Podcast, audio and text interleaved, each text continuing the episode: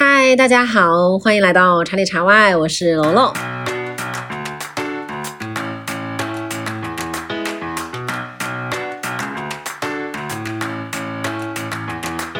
很高兴我又来和大家唠嗑了。那这一期其实也以与以往不同啊，今天呃怎么说呢？我们的以往茶是主角，都是通过人来讲茶。但是换句话来说呢，也可以理解为我们都是茶的工具。但是其实我有一个观点啊，就是茶本身真的没有那么重要，所以不会说想要把茶本身说的太。就是太那个，其实最重要的是茶本身是可以把我们人连接到自然，或者人连接到人的一个媒介。所以我一直想在茶里茶外做一个小的系列，叫做喝茶的人。就是你不管是呃做什么，喜欢玩什么，但其实最后可能最关心的还是那个人。就茶也可以被替换嘛，你可以喝酒，喝酒有喝酒的场景。然后你也可以喝咖啡，咖啡呢也有咖啡的场景，喝茶也是一样的，都是在场景里喝，而这个场景是被人构筑起来的。所以其实我会好奇的是，茶在当代青年生活中的角色与位置，喝茶的这个场景与其他的，比如说酒啊、咖啡呀。呃，有什么不同？当然，最后我们还是通过茶想要看到一个个具体的人啊。然后今天嘉宾正好也是我和他是因为茶结缘的，他叫方超，请方超先来跟大家介绍一下你自己。Hello，大家好，呃，我叫方超，呃，现在是一个呃茶叶爱好者啊，当然自己在呃杭州的一家互联网大厂里上班，平时主要是做一些商务的工作，那业余的时间。啊，基本上就是喝茶，喜欢骑自行车，啊，大概是这样的日子。正好我们在公司里面就是呃做了一个喝茶的一个俱乐部啊，加起来大概有八九百人。呃，公司也蛮鼓励我们去构建这样的一些兴趣社团。所以，我们基本上在公司呢，每个星期五的晚上会办一场茶会，然后每个星期五来喝茶，大概有将近二十个人左右。我们差不多，我算了一下，一年大概能办四十多场茶会到五十多场，还蛮多的。然后每年会办两届的趣味斗茶大赛，呃，同时我们还会有一些线下的一些品牌的一些活动。举个例子说，呃，杭州每年都会要做这个桂花龙井。然后我们会带着大家一起去尝试怎么样去做这种桂花龙井。然后除了这些之外，我们也会定期邀请一些不同的嘉宾过来给我们做一些分享。比如说，我们会请一些呃茶农过来讲讲他们是怎么做茶的，也会讲一些非常年轻新锐的一些零零后过来讲他们在做的一些冷泡茶的品牌。其实就是呃，我觉得互联网大厂人其实也有非常生活化的一面，可能大家可能看到的更多的就是九九六啊、福报啊。其实这帮人他们都有 A 面和 B 面，他们的 B 面其实都非常非常的有趣，就是你可能平时很难见得到，只有大家在一起比较放松的时候，或者大家很熟的时候，你可能才能看到大家的另外一面。对，这也是为什么我会邀请你来录这个播客嘛。因为当你的互联网大厂青年的身份，而且因为你又天天在出差，你工作又很忙，就这样的一个角色，和你说就是你们在公司办茶会呀，然后去喝茶呀，平时你自己还会去走茶山啊，这些联合起来放在一起的时候，会觉得这个两种呃状态之间是非常有张力的，而且呃你是带领了一个相对有群体性的方式。就是大家都是在这里面很忙碌的工作，相信也会有自己的压力，也会有自己的焦虑，对吧？然后也会有很忙很累的时候，然后还有这样喝茶生活的这一面。所以今天的这一个主题，想要邀请你聊的就是，就比如说，呃，在生活的夹缝中一起喝茶的互联网大厂青年们。当然，我觉得今天可以由这个来切入，对吧？它未必是正确的，可能不是夹缝。那我就想要有一个魔鬼发言啊，就是你们怎么还会有喝茶还蛮要时间的？对吧？然后做活动也挺要时间的，是你的工作量 不够饱和吗？我天，我我问这个话我好心虚啊。首先，其实，像我们这样的呃互联网大厂里面工作，确实是非常非常忙碌的，就绝大部分人都处于一个非常忙碌，然后高度的紧绷的一个状态。但是，我觉得这种状态它并不是一个长期可持续的一个状态。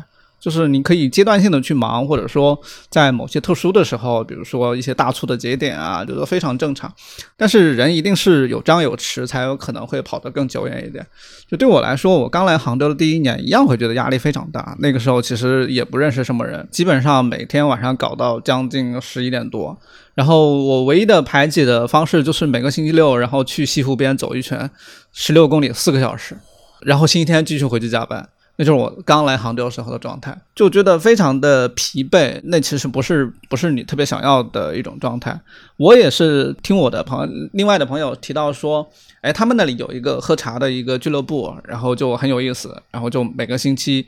只要我有空，我就会去参加。就发现，哎，他们很有意思，就他们是每个星期五晚上喝茶，然后大家一边喝茶一边写周报，然后大家都带着电脑，就你把茶喝完，周报也写完了，然后大家在那里也不怎么说话，反正就有一个老师在那泡茶。我那一年的周报都是在那里写完的，就觉得哎，还蛮还蛮舒服的。就是你会发现，虽然你周一到周五的时间工作压力都非常大，很忙很忙，但是你会发现你的生活有一个确定性。就你大部分的，无论是工作还是市场的节奏，你会觉得有非常多的不确定性。因为我的工作经常出差，我基本上我常规的高峰期的工作是，呃，每个星期星期二出门，周五回来，一个月四个星期，然后一周在北京，一周在上海，一周在深圳，还有一周在杭州。那是我基本上正常的工作状态，太不确定性了。所以，嗯，其实特别希望能给自己。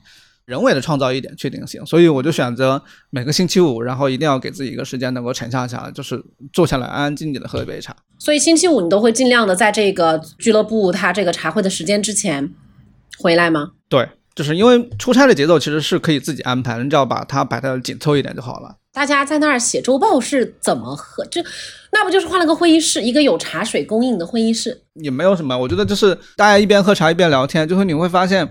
我通过那个茶会也认识了非常多的人。工作上，你平时可能只能认识自己上下游的那个人，但是在茶会上，你会发现，就大家很多横向部门的人过来，就是你会发现，哟，哎，咱们公司还有这么个部门，哎，很有意思。那那个时候，你也是在茶会上面喝着茶写周报的一员。对。啊，我我真的很难想象那种场景啊！现在你们的茶派还是一样吗？就是。在茶会上面，大家抱着电脑写写周报。我们现在的风格跟之前去参加那个茶会可能风格不太一样，就是现在我们这家公司的茶会会更乱糟糟的一点，就是你一言我一语，然后那个大家就吵吵闹闹的，就就非常的杂乱无章。但是你会觉得就很生活化，你没有办法把它弄得很专业。相对来说，我们更侧重于它的参与度，还有那种趣味性。我们希望觉得周一到周五大家工作已经很忙了，我们不想搞得那么复杂，不想搞得太严肃。对，就是你会发现来参加茶会的人就非常有特点，就分成几类人，一类是呃单身的，然后星期五下班了没事干。就不知道去哪儿了。然后第二类就是这种家庭其实也很忙，但是呢，可能下班了不太想那么早回去，因为周六日都要带娃啊，是就想在周五的晚上给自己一点点的空间那种感觉。对，周一到周四可能都在加班，然后周六周日要带娃，周五可能对他来说就是一个这个茶会对他来说就是一个避风港，他可能也不喜欢去那种很吵的地方，去酒吧里面啊，去 K 歌，去蹦迪，只是他选择来这里。还有很多人来就说，我就是要来学泡茶的。你们这儿怎么都不教泡茶？那 还有人就觉得说，哎，你们这个茶席能不能好好布置一下？我来就是想好好拍个照，对我想要来拍照的。就是大家诉求完全不一样，最后你会发现你满足不了那么多诉求，因为你自己也很累。就是我把茶会组织好就不错了，我哪有空管你那么多事儿，对吧？我们最后其实也想明白了一件事，不要搞得太复杂了，因为你工作自己也很忙，没有那么多精力去考虑太多的事情。呃，我们的底线就是每个星期五我们都要办活动。我觉得这个如果能够长期持久的办下来，已经很了不起了。我们现在在公司内的评价还挺好的，公司甚至给我们专门录了一个一个大段的 VCR，就基本上所有的新员工入职都会看到我们，甚至去学校里面招聘的时候。然后都会放我们的社团的活动，就说：“哎，你看我们公司多精彩。”想问一下，就是你们现在 茶会上面来的那些同事们啊，他们的年龄大概是什么样的一个阶段啊？互联网公司基本上也就是二十多岁到三十多岁之间为主吧。你们这个茶会是我第一次知道，可能大量的青年吧聚在一起喝茶。你会觉得说这些青年他们，呃，最初是为什么会愿意来呢？因为其实大家真的有很多选择嘛，对吧？我喝酒也好，然后我去。嗯，户外徒步也好，因为现在就是业余生活的选择真的很多。我觉得这是社会审美的一个变化吧。就是比如说最简单的一点，大家肯定会发现，现在大家都很少喝含糖的饮料。对吧？反而含茶类的饮料越来越多，越来越丰富。另外就是包括像我们之前谈客户谈生意，基本上也就是去星巴克，因为确实是方便，然后它整个的也比较商务嘛。嗯，但其实你看，就包括我们公司楼下最近就开了两家很新锐的这种茶馆，我觉得非常好，就是给我多了一个选择。因为我真的觉得星巴克不好喝，但是我又确实没有其他的一个像星巴克那样的一个环境，啊，我需要那样的环境。但是你让我去到那种很传统的茶馆里面去。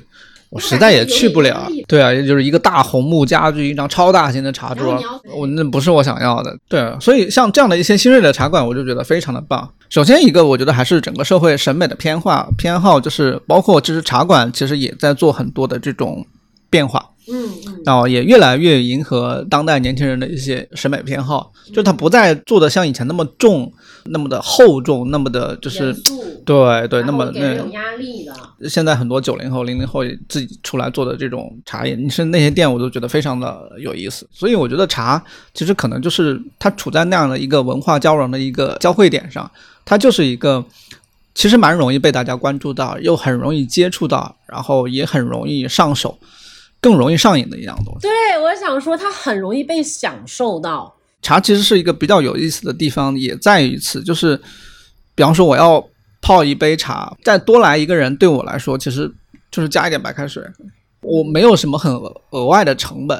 就我很早我就发现了这个问题，比如说你请朋友吃饭，对吧？你在家里做饭，你来五个人跟来六个人、来七个人，菜的倒数，哇天呐，那你你 你要准备的东西可不是一样啊。但是对我来说，比方说你一开始打算请五个人喝茶，后来多来了一个人，很简单啊，我就加一个杯子，然后再多倒点水就好了。你的边际成本会非常低，非常方便。对它其实就是你用来招待朋友或者招待客人，它是一个非常好的东西。就是或者说你请六个人吃饭，然后你在家里请完了之后，你你看看厨房怎么办？你洗碗都要很痛苦的一件事情。是的。但是我请六个人喝茶，你完事儿之后我洗个杯子很方便，因为它没有任何的油污。对吧？所以你就会发现，你招待六个人吃饭跟招待六个人喝茶，那完全不是一个概念。是你说了之后，我才意识到了有道理哦，真的。对我们来说，就是我有很多好茶，然后我也希望呃有机会能够把它分享给我身边的朋友，让大家一起体验到那种喝茶的那种快乐吧。嗯嗯。啊，我觉得是一个蛮有趣的事情。这样的话，大家也很愿意来。就首先你得你也得想办法把茶会变得有趣，就是你自己的茶会如果给让大家觉得来了有压力。大家也不会愿意来了，尤其很多新来的人，因为每次都会有新人来。很多人其实对茶、对茶派还是有很大的这样的一个误会的，他会误以为觉得说，哎，我是不是得很专业了我才能来？就是我不会喝茶，我其实挺想喝茶、挺想学的，但是一想到你们这么多人在一起喝茶，然后对很专业，就搞得我有点怕，我不太不太敢来。还有一些情况就是，比方说，可能其实我们每场茶会来的百分之八十的都是重复来的，但是每一期都会有百分之二十的人是第一次来，啊，或者第二次来，就是这些人他会觉得他跟那百分之八十因为不认识嘛，或者说他来的少，他会觉得大家都在很热热闹闹的聊天，但是我好像有点插不进去他的话。当我们组织这种茶会的时候，就你可能得。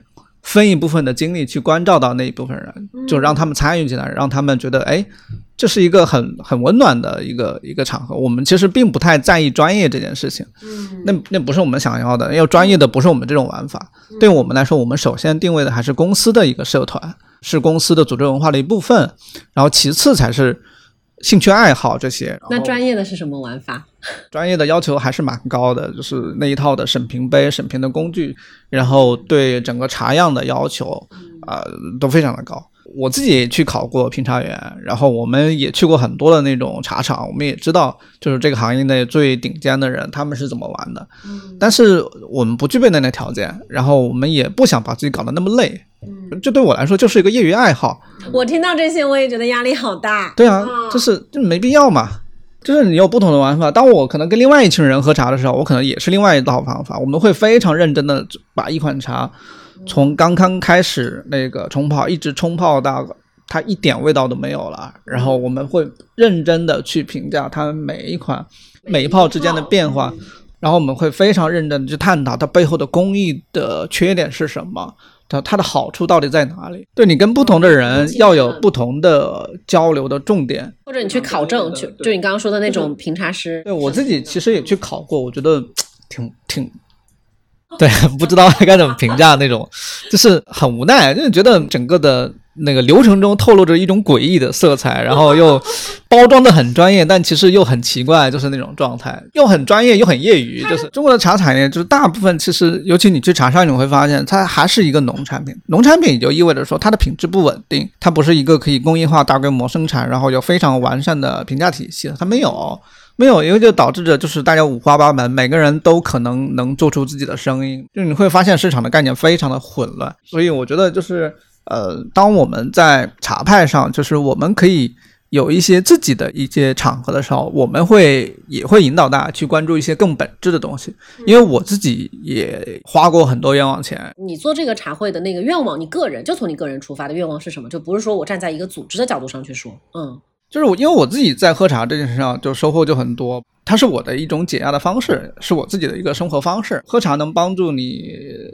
很快的能够安静下来，而且它让我自己的身体会觉得很舒服。你还是有自己在茶中所获益的东西去带给大家的，因为我们刚刚一直在聊你在公司里的角色，你在公司里这一个组织的这样的一个功能。那我们就现在就是沉到你的个人进来说，你是怎么喝茶结缘的？我老家是湖北黄冈的，然后我们那里呃的茶叶没什么名气，但其实我们按县域来算的话，我们黄冈市英山县是全国的。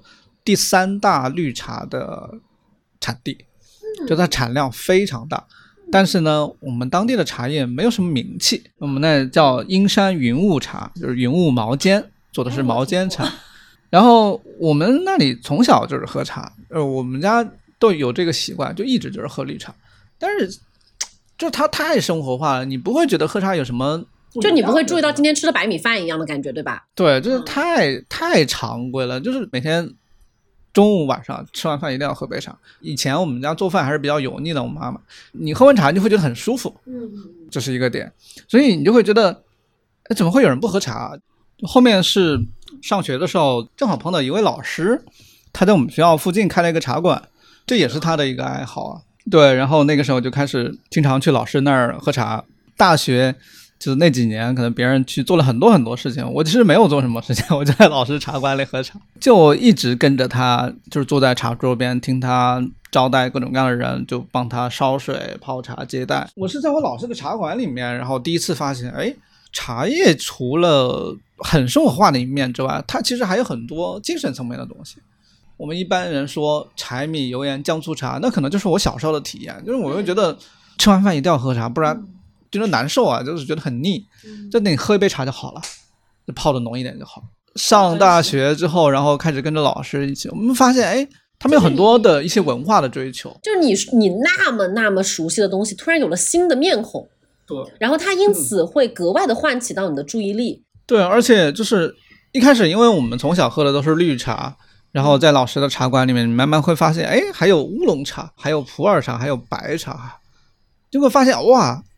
哎，这个世界原来那么丰富，就你以前只知道绿茶，你就是你喝过最好的茶，可能就是一百块钱的毛尖，就就是已经是最好最好的茶了。然后你突然发现，哇塞，这个茶怎么能卖到五千块钱一斤？这这什么茶？什么茶？我倒要喝喝看。对，然后你喝完发现，哎，真的是好喝。你无论是从口腔上面，还是从你的身体感受上，还是你的心灵上，其实都受到了非常大的这种震荡感，就会发现，哎，这个世界原来那么的丰富。而我老师他们其实是有非常多的，就是对于心灵的追求的。茶对他们来说是一个很好的一个修行的工具，喝茶可以帮助他们静下来。像中国人的传统文化讲究禅茶一味，其实就是因为喝茶其实是能够帮助你。调整完自己的那种浮躁的状态，能进入到一个比较沉静的状态。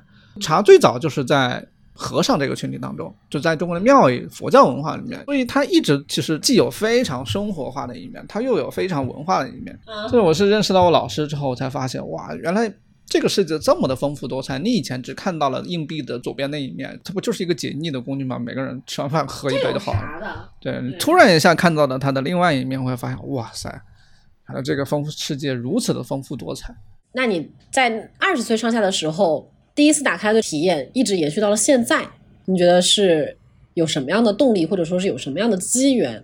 因为大学生、年轻人嘛，爱好很多的，就关注点也很多。对，一开始我们开始喝茶的时候，你会发现，就是你身边的人其实很不能理解的，因为大家会觉得说，这喝茶为什么？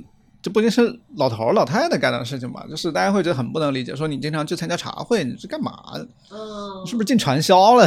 后面我带我的同学去了茶馆，然后他们发现哦，原来还挺有意思的，但是也就仅此而已。我毕业的第一份工作是在深圳的一家车企，然后从武汉去了车企之后，当时我就把喝茶的全套的工具带过去了。我第一份毕业的工作，我就在公司办了一个，也办了一个喝茶的俱乐部。当时的条件很简陋，我们在宿舍里面就拿两个就是刷牙的那种大缸子，然后用来泡茶，很快乐，非常的快乐。就那帮人到现在我们的关系都非常好。对你现在喝茶可能都不一定能找到那个时候那种快乐。嗯，就那个时候我们也我也没什么好茶，也没有什么，甚至也没有什么泡茶的器皿。但是那个时候会不会拿到一点新鲜的东西就特别快乐，然后想跟大家分享就更快乐了？对，然后我觉得一个很重要的原因还是这么多年，就是你能够持续的从喝茶这件事上寻找到、体验到一些。呃，让你觉得很温暖、很不可思议、很能够把你跟芸芸众生区别出来的一些东西。其实我蛮好奇，你大学的时候喝茶在那边，你在那儿干嘛呢？对，就是我们老师他们茶会很多，然后那个时候其实我们去就是给老师帮忙，就主要给我们老师烧水。他们每场茶会人很多，大概是多的时候五十个人，少一点的时候也有二三十个人。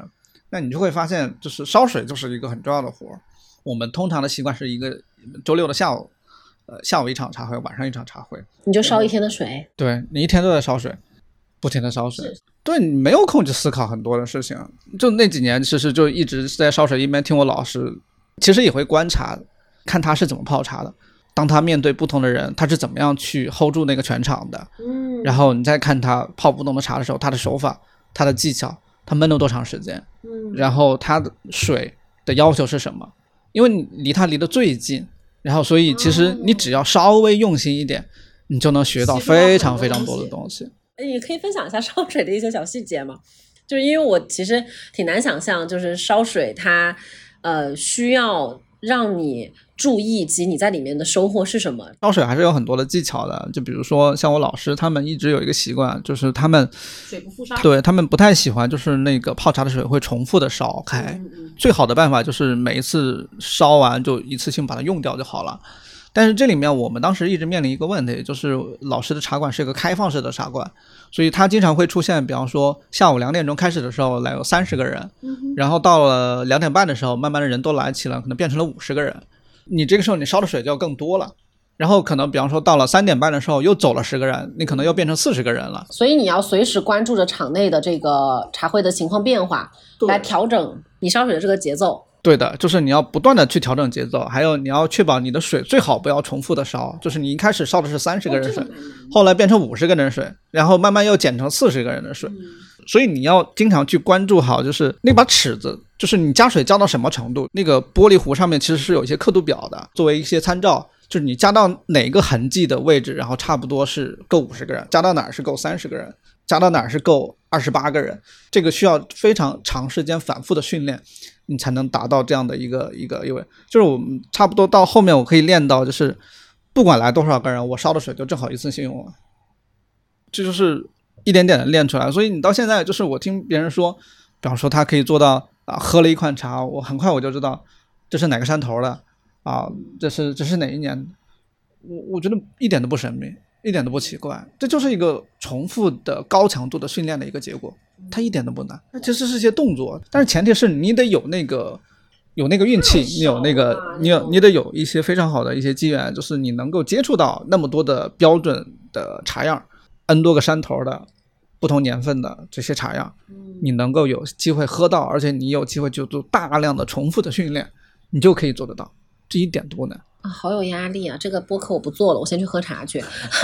但是没关系啊，我觉得我就是一个生活中的一个普通的人，普通喝茶的一个非常非常典型的代表。嗯，所以呃，我们会还是回到你身上来说的话，从那个时候做烧水烧水小匠人。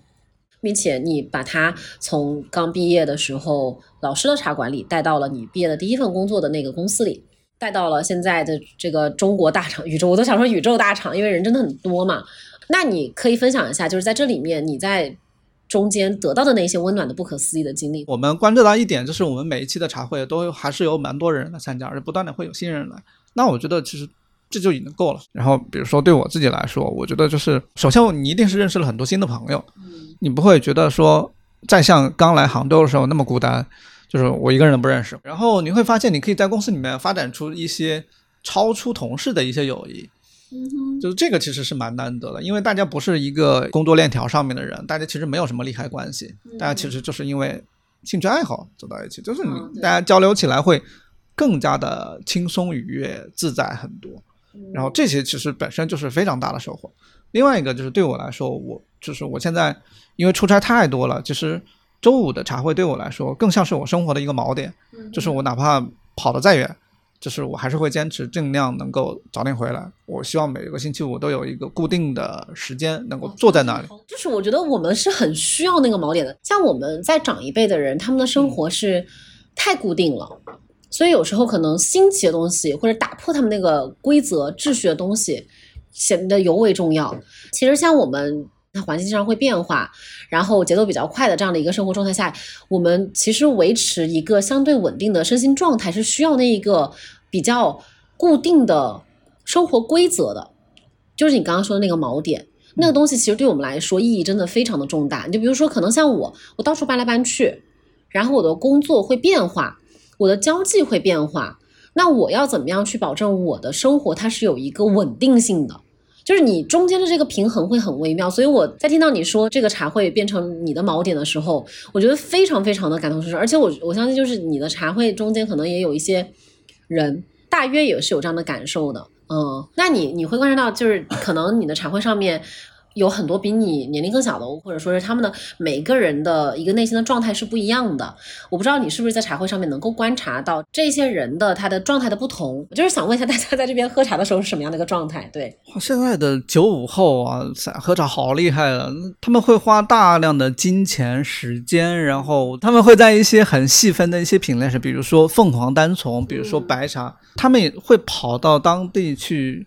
花很多的钱，然后去找当地最牛逼的大师去聊天，就你会发现他们的那种执着，其实就比我当初其实是有过之而无不及的。而且他们并不会觉得这件事情很奇怪，因为我之前一直遇到了就是一个很大的困惑，就是在于说，你发现你身边喝茶的人太少了，以至于你在做很多事情的时候。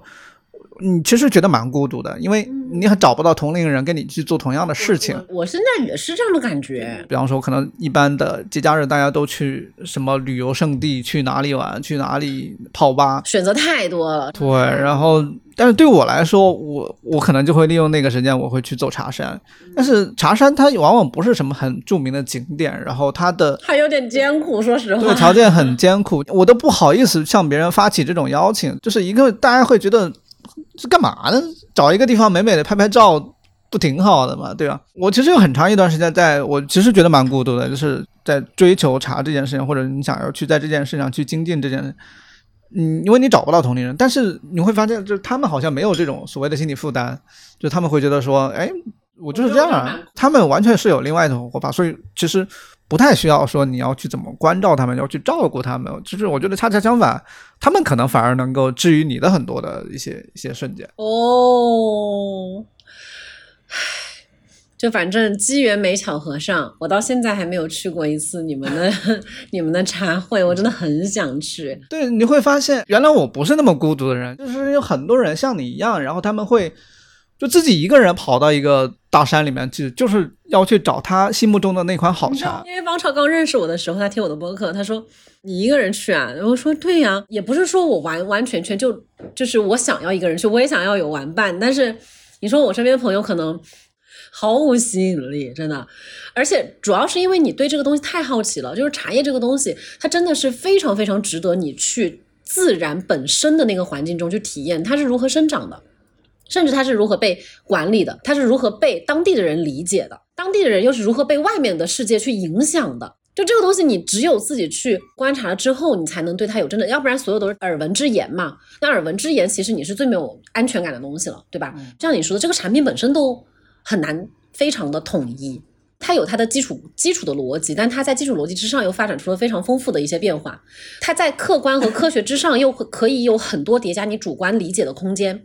它是科学与艺术的结合，它就是值得玩味的空间太大了。但这个话说回来，就是，嗯，那你觉得你创造出来的这个空间、这个场域、这个场合之下，你的茶被换成酒和咖啡可以吗？完全可以啊，我觉得它不会有什么太本质上的区别。就是站在我现在的角度来看，就是我认为茶、酒或者说像咖啡。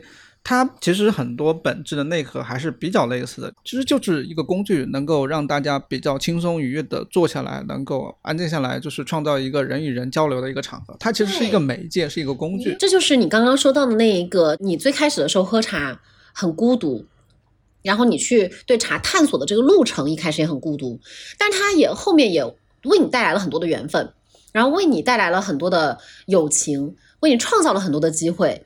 就是媒介它本身是什么，它是可以换的。但是我觉得人有一个本质的需求，就是你要通过这个媒介去解决你的孤独的这个问题，对吧？就是你玩什么，最后都是你找到了一群和你一起玩乐的伙伴，然后在这个玩乐之上，他给你提供了很多慰藉。因为我们的就是一周里面的五天乘八个小时，并不是在玩乐，而玩乐又是我们生活中非常非常非常重要的一个部分。我觉得喝茶本来就是在玩。那那你觉得哈？就是虽然我们说。它可以被替换成酒啊、咖啡啊这些，但是毕竟它们还是不一样的东西。所以你觉得茶在年轻人的生活中，它和酒和咖啡有什么不一样呢？首先，我觉得就是它的本身的这种物质的特性就有非常大的偏差。就是呃，有些人天生就是对酒过敏，他没有办法体会到那种乐趣。然后我讨厌喝醉了的感受，但是你喝到那种快乐的时候，你就想喝。所以喝酒对我来说是一件。要求很高的事情就是你要学会那种掌控，然后点到为止，拿捏到那种刚刚好。但如果你一旦过了，它就会从愉悦变成了一种负担。我相信没有人会喜欢喝醉的感受吧。我一开始是很讨厌喝酒的，就是因为我身边那帮人就是拼酒的人，就是酗酒的人。刚毕业的时候的那份工作就是这样，就大家会觉得喝酒就是一个。就你必须要做的，你你你不喝就是看不起我啊！对你，你喝的越多，代表你你变牛逼啊！对你很厉害，真的呀！对啊，就是它就是那样的环境，而且大家以此为豪。对啊，所以首先我觉得就是你和环境的匹配度其实是一个很重要的关键。当然，其实有很多人乐在其中了，但我并不享受。我是因为到了杭州之后，我新认识了一群朋友。然后他们喝酒的环境跟我可不是这样子，对他们喝酒就感觉像在我，我感觉跟我们喝茶是一样的。就是如果我我当年可能不是碰到我老师，而碰到我现在带我喝酒的那帮朋友，我可能现在就是另外一个状态。嗯，但这可能就是每个人的缘分不一样，就因缘际会吧。嗯，对，咖啡其实也是一样的，因为有一些人他就是喝不了咖啡。我喝酒喝喝咖啡和喝茶完全是不一样。我可以分享一下我个人的体验啊。我喝咖啡的时候，一般都是在给自己加汽油。就如果我是一辆车的话，我就是在加汽油。我到现在喝咖啡的量应该远超于喝酒和喝茶的量，就纯说那个绝对值来说啊，绝对是超过的。但是我对咖啡是最陌生的。因为我喝咖啡的场景根本就不在乎那个咖啡，它就是我的精神的一个就是加速器而已。你就是觉得说喝完咖啡，我就要更好的去完成我的工作，喝完咖啡我就要更快的把这个事情做好，一种功能性饮品吧。对不起一些热爱咖啡的听众们啊，我我确实是有点浪费，但我也没有在咖啡上花很多钱就是了。然后喝酒，它也是帮助你放松嘛。其实 你今晚想发疯的时候，就想喝一点酒，或者你就是想喝完了之后睡觉，你可能想要呃舒缓一下自己的心情，但是也没有任何的研究。但是喝茶现在就是，如果我今天有空，我就会喝茶；如果我今天有一点浮躁，我发现我的心情它其实是有一点不稳定的，我是一定会喝茶的。就是我需要在喝茶的这一个呃时间里面，我知道我自己会进入一个相对比较沉稳的状态，就很奇怪，就是你烧水泡茶。然后去缓慢的注水，然后出汤，然后你就对着那个茶汤开始发呆，觉得真美啊，好美啊。然后你喝，你就会觉得啊，好舒服啊。然后其实你七八泡茶喝下来，时间已经过去蛮久了，它正好就变成了你那个缓冲的地带，它就会变成了这个事情先不要着急，喝完茶之后，我们慢慢的再来去梳理，或者说这个事情它不是你现在非要解决不可，所以我们现在先来休息一下。嗯，它释发出的信号对我来，对我的个人生活来说和咖啡完全是不一样的，这就是它们之间的不同。就是咖啡是我的加速器，就是我喝咖啡的时候，就是立刻你马上去把这个事情干完，啊、喝酒就是今天晚上我要发疯，我今天不开心我要发疯。喝茶就是就是停一停。如果说是我们百分之八十可能都在就是疯狂的加速跑，啊、最近才开始有百分之二十的一个就是停一下，休息一下，喘口气。啊、不要着急，今天你不录这一期播客，你死不了的。今天你不去那个茶山，你明年还是可以去的。你不要总是着急，你不要总是觉得你如果今天不做这个事情，所有东西都会，你未来还没有真正被你得到的东西，你就总幻想你会失去它。就是今天就是在这儿喝杯茶，你的茶已经够你今天喝了，够你明天喝了，够你后天喝了，那你就今天在这儿享受它就好了。这些东西在我生活中会有非常非常明显的不同，这是我个人的分享啊。喝茶对我更多的时候其实更像在充电的一种感觉。我喝茶的典型的时间是每天晚上，我睡觉之前会在家喝，那是我自己每天一个人喝茶的时间。就是我哪怕出差，我都带着全套的茶具，当然比较简单哈。我是每天晚上在家喝茶，但是其实也喝不了太多，每天晚上就回家能泡一款茶，把它从头喝到尾，喝到尾水也差不多。然后再就是每天在白天在办公室，我我的桌上有一套茶具。然后我的那个同事们，但是然后你人却经常不在你的办公桌前。对，我的桌子上摆满了茶，我们所有的同事都知道我我的办公位上有好茶，他们都会都会定期来我这儿，对，就他们都知道在哪个抽屉有什么茶，然后都会自己来拿。对，然后每隔一段时间，大家你还会收到各种各样的建议，哎，你那个该补货了啊。对，会有很多人过来说，哎呀，那个你看我喝了你那么多好茶呢，我现在有个什么东西我给你，我帮你吧，就就会觉得就是你在公司是有一个非常清晰的标签，我一开始看到你那个花名叫茶吃的时候，我真的不好意思叫，就是怎么会有人叫自己茶吃啊？好自恋的。是很自恋，然后但是你就那个时候你会觉得不可能有人比我更喜欢茶了吧？但是你到了公司之后，你会发现啪啪打脸，就是那些人在这件事上投入的精力和金钱，其实远远超出你的想象。但是你之前不知道啊，你会觉得说哇塞，像我这么爱喝茶的人，应该没法找了吧？但是，但是来了之后，你就会发现不是这样，就是这也是一个很有意思的地方，就是就像你说的，就是你慢慢会看见越来越多的人，会看到越来越多的跟自己很类似的人，但你以前可能不会觉得，你以前就觉得自己哇我好孤单，然后你就觉得不可能会有人像我这样，但是你慢慢你会发现山外有山。然后你就不敢那么考啊！但是茶室这个名字还是保留到了现在。啊，是刚开始的时候我还不太敢在办公桌上摆那套茶具，会有一种担心，会觉得说，哎，老板会怎么看你？会不会觉得你工作不饱和？或者觉得，哎，你怎么在公司摆这套？后面我发现我老板自己在桌上摆了一套，然后在后面你突然想明白了，你就我都取这名儿了，我还怕啥，对吧？所有人都知道你就是这么个人，哎，就是算了，不装了。那你们公司有酒吃吗？有的，肯定有的。但他们就不好把酒摆在摆在那儿，那应该没法弄，那就有点过分了，感觉就看不下去。哎，这也是我觉得是茶和酒一个很特别的区别的地方。我们在公司我们会办了一个叫保险蝴蝶会的这样的一个论坛吧，因为我们做的是 to B 的生意，我的客户全部都是保险公司，我们每次会包一个茶馆，闭门请大概。呃，二十个客户左右，然后去到茶馆里面，我们会每次定一期主题，然后大家一起聊一一件事情。就是我们每一次办活动之前，我们会先带着大家一起玩个游戏，比如说宋式的点茶，啊，比如说那个玩菜茶的游戏。然后呢，那个氛围又是一个茶馆的氛围，环境会特别好。其实我后面总结就是，呃，创造一个轻松愉悦的环境，然后做闭门的会议，然后又找这个话题相关的人来。然后大家一起来讨论一个共同的一个又很有价值的话题，就大家很容易敞开心扉，而且非常容易跟客户产生更深度的连接。而且我们邀请了很多客户，他们自己相互之间也成为了朋友或者客户。其实也有人给我提建议，就是哎，你们能不能办一个酒会啊？就是比方说大家一起来喝酒的。后面发现没法弄，因为比如说，首先我们的活动基本上都在工作日，那比方说你要喝酒，那大家开车来还是不开车来？你的考虑的东西会很多，对，那喝酒要不要吃东西，要不要吃饭？而且喝完酒之后，可能大家的思维其实也是乱的，你没法聊更多的事情。所以你想明白了之后，你就发现哦，这事儿没法弄，我们就固定就是茶会。我们已经尝试了很多期了啊，然后我们每次都是找一个风景特别好的一个茶馆，你会发现基本没花钱。相比于你在包一个五星级酒店。然后请客户来搞一个什么很大的聚会，哇，这简直太便宜了，你的性价比太高了。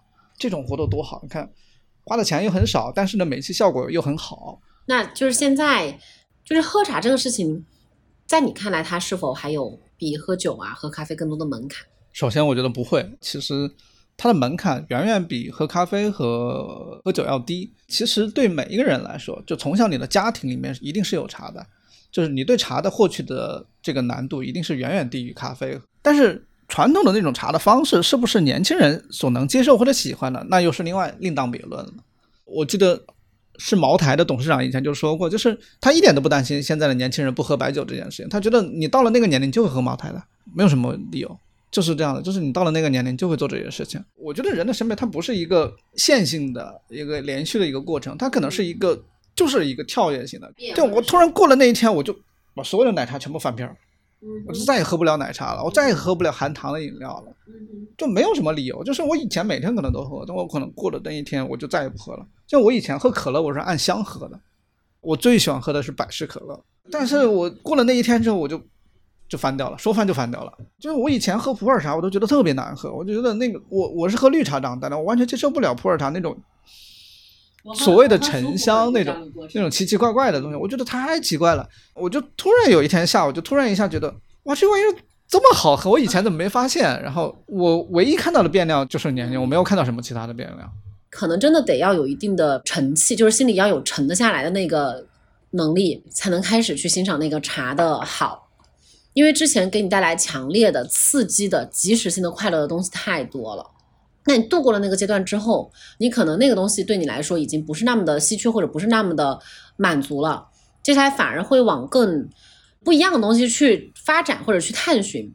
就大部分人来说，买茶叶就挺难的，然后你要去烧水，要还要搞一套茶具，然后坐下来慢慢喝，所以还是会有状态的不一样。